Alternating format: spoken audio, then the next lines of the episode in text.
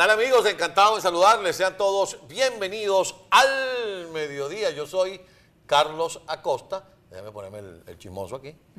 Y como siempre estoy acompañado de la sin par, la bellísima, el ramo de flores de este programa, según ustedes, según la audiencia. Para mí es mucho más que un ramo de flores. Es una gran periodista, Jessica Vallenilla Lacatuar. ¿Cómo está, señora Costa? ¿Cómo está usted? Feliz martes. Aquí estamos, arregladitos por la gente de My Glow.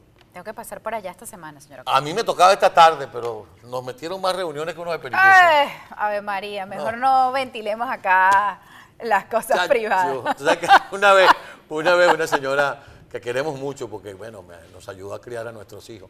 Y entonces ella me llamaba por teléfono a la radio en CNB y le decía, señora Costa está en una reunión y volvía. Y la señora Costa está en una reunión. Entonces yo llegué y le digo, ya, da- usted que me llamó varias veces, me dice, sí, pues usted parece un espiritista, ¿cómo se reúne? Ay, Dios mío, así es la vida. Así es la vida. La gente cree que, que manejar un medio de comunicación es soplar y hacer botella. Oh, no. Pregúntenle a la señora Costa. Bueno, mis queridos amigos, como decíamos en la previa, un carrusel de acontecimientos.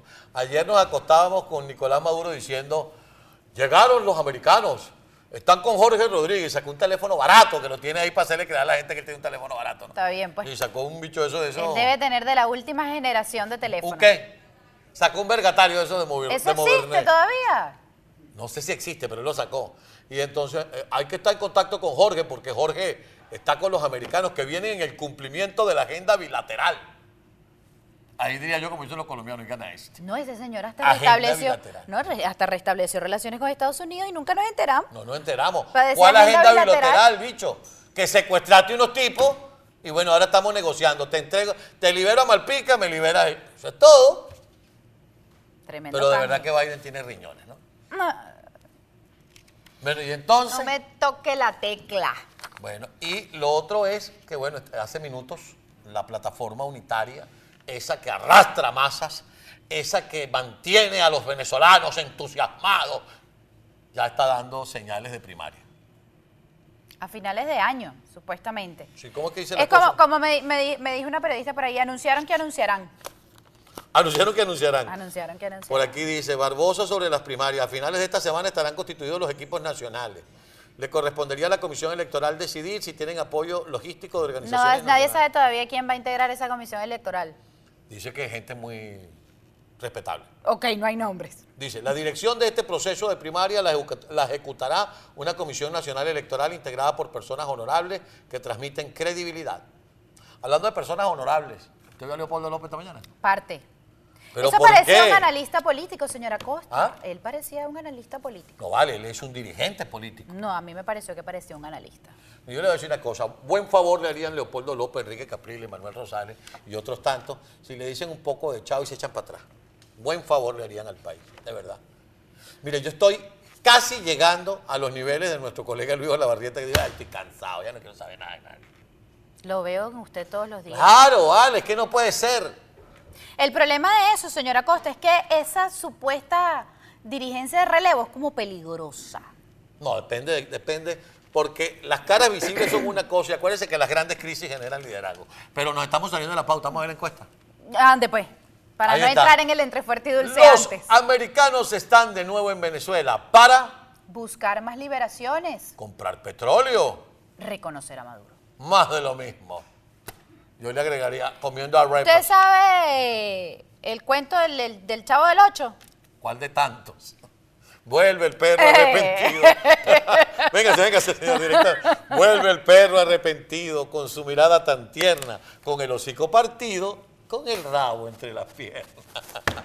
Así estamos en Venezuela. Para los amigos que no, que son de esta generación, bueno, porque es que nosotros nos criamos con el chavo. No, pero- y yo soy de una generación anterior a la No, suya. yo creo que hasta los que después de mí saben que es el chavo del Ocho. Después de ti no hay nada, decía un bolero. ¡Oh! Eso sí me quedó entre fuerte. Y dulce. Bueno, vamos a entrar en tema de verdad. Y, y está entre fuerte y dulce. Porque uno no termina de entender la política exterior de los Estados Unidos. Espérese, yo convengo en el tema de la búsqueda de la liberación de los americanos que están presos, pero además Maduro lo hizo a propósito para poder tener piezas de recambio, piezas de negocio. Y es que no solamente eso, si vamos siguiendo el acontecer mundial, él dice, va a retomar la agenda bilateral. Esa gente no ha, re- no ha, este, establecido o Yo me estoy enterando- reestablecido yo me estoy enterando que tienen agenda, ¿no? relaciones diplomáticas. Ese es el, el dialecto que usa Nicolás Maduro. Lo cierto del caso es que desde la plataforma unitaria sí se dijo que van a retomar las conversaciones que dejaron en marzo. En marzo la Casa Blanca dijo que ellos estaban allí, era para lograr la liberación de los americanos que tenía preso el régimen de Nicolás Maduro. Por Hasta cierto, ahora se sabe, eh, eh, mi querida Catual, que estaba el señor este que es experto en negociación de rehenes y Exactamente. que estaba Jimmy Story. que James Story se fue, dijo, bueno, mientras ustedes se van a Miraflores, yo me voy aquí para otro lado y me reúno con Juan Guaidó y se tomaron la foto. Pero espérese ahí. Además, en marzo se dijo el tema de las petroleras, de que se le iban a levantar unas que otras sanciones.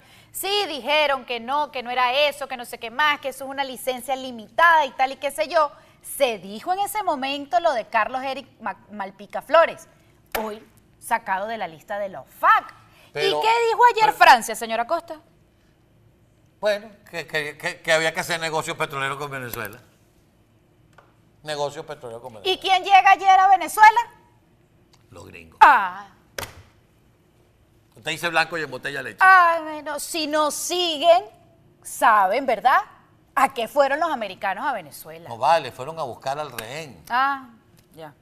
Ahora. También, ah, también. espérate, me están preguntando una cosa que es realmente importante. ¿Dónde está Juan González como hizo la canción? Porque ese es el que está detrás de todo. Mira, No tú le muerto, preguntas a Joe parranda. Biden, Venezuela, y dice Minnesota. No, Minnesota no, Venezuela. Oh, Juan González, el que sabe. El que va a pasar viendo cómo estoy, Juan González.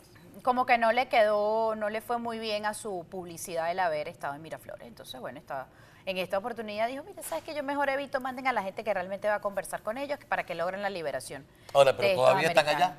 Usted que ha estado más metida en la cosa. Todavía están allá los No han dicho que se fueron por lo menos. Los musúes, como dice un amigo mío. No han dicho que se fueron. Ah, y espérese, y en la plataforma unitaria sale la foto de James Story. Voy pa- pa- es hablándote que estoy, por eso te pregunté que si todavía están allá. Porque mientras estaba uno reuniéndose con Jorge Rodríguez, que debería darse un bañito luego con ácido muriático después de salir de reunirse con Jorge Rodríguez, entonces estaba el otro haciéndose la foto con Juan Guaidó. Y yo me pregunto, ¿Juan Guaidó va a seguir recibiendo premios de consolación? Pasaditas de mano. No te invito para la Cumbre de las Américas, me tomo una foto con tu esposa. Y, me siento con Nicolás Maduro, voy y me tomo una foto contigo para que no digan. y digo yo, sus amigos de la plataforma unitaria no estaban enterados de que los americanos iban a Venezuela. Ent- que yo creo que no existe plataforma unitaria. O sea, no me venga el doctor Barbosa, con todo el respeto que yo le puedo tener al doctor Barbosa por su edad, por su experiencia, hablar de plataforma unitaria.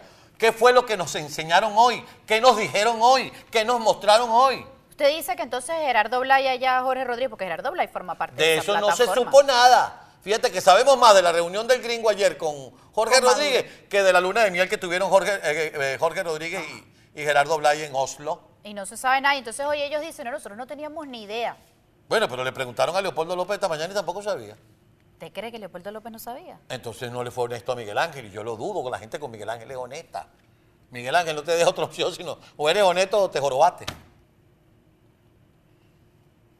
Mire, vamos, Interprete- rápida- Interprete mi silencio. vamos rápidamente a leer la- las cosas que dijo Barbosa, a ver qué queda de esto. Ya voy a abrir el YouTube, mis queridos amigos.